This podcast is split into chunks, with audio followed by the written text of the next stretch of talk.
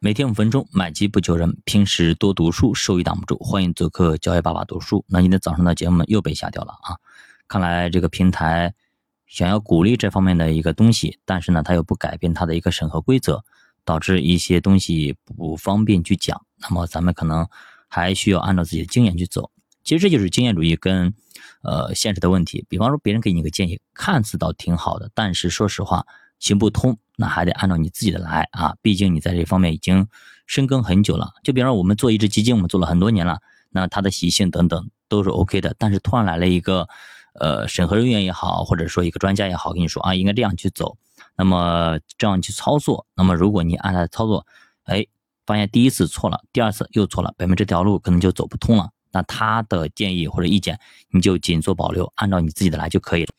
那么大家如果以后关于投资方面有一些具体的一些操作啊，或者涉及到一些东西的呃情况下，还是建议大家私信主播吧啊，在这种公开的节目里边可能讲不太合适。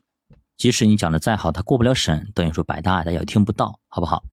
好，我们还聊互联网嘛？我们聊一下互联网的一个商业模式啊。其实互联网商业模式追求的就是未来持续的现金流，而并非是不断扩大的一个盈利。啊，这个点非常非常重要。其实做过生意的人才能够理解现金流的意义，而没有做过生意的，只懂得打工的人，则完全没有这个概念。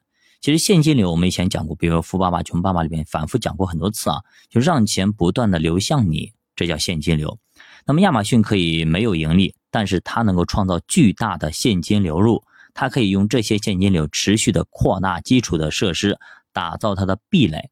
这样未来还能够产生更多的现金流，啥时候它不要扩张了，它停止扩张了，那么利润瞬间就可以飞起来。这也就是为什么大家愿意给它那么高估值的一个原因。那么对于这些互联网公司来说，钱和利润其实是最没有用的，因为科技始终是滚滚向前的。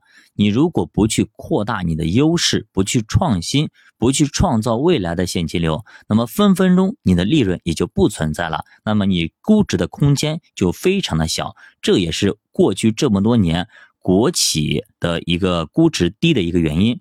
即使他们非常赚钱，即使他们非常好，但是估值就上不去，就是因为它太透明了，没有想象的空间。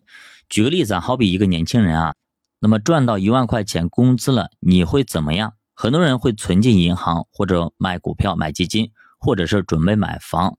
但是最聪明的人呢，把这些钱拿出来增厚自己的知识，请同行们吃饭，扩展自己的人脉。那么那些把钱存起来的人，你可能好几年收入都不会再提高了。把钱拿出去买房的现金流反而成了负数。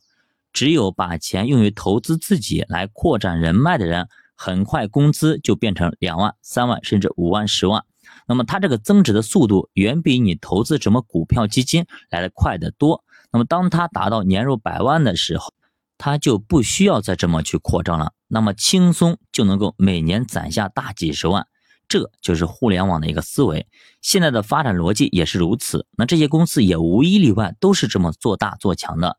先开展业务，形成赢家通吃，等行业格局定下来之后。壁垒很高了，没有竞争者了，利润呢很快就会跑出来，而且呢，在你持续的收入增长、现金流增长的过程当中，其实市场给你的估值也会持续的提升，这个不难理解。年薪十万的人跟年薪百万的人根本他就不是一个档次的。那么亚马逊的价值观可以用一个飞轮来展示：从更多的品类、更低的价格起步，下一步是客户访问量的提升。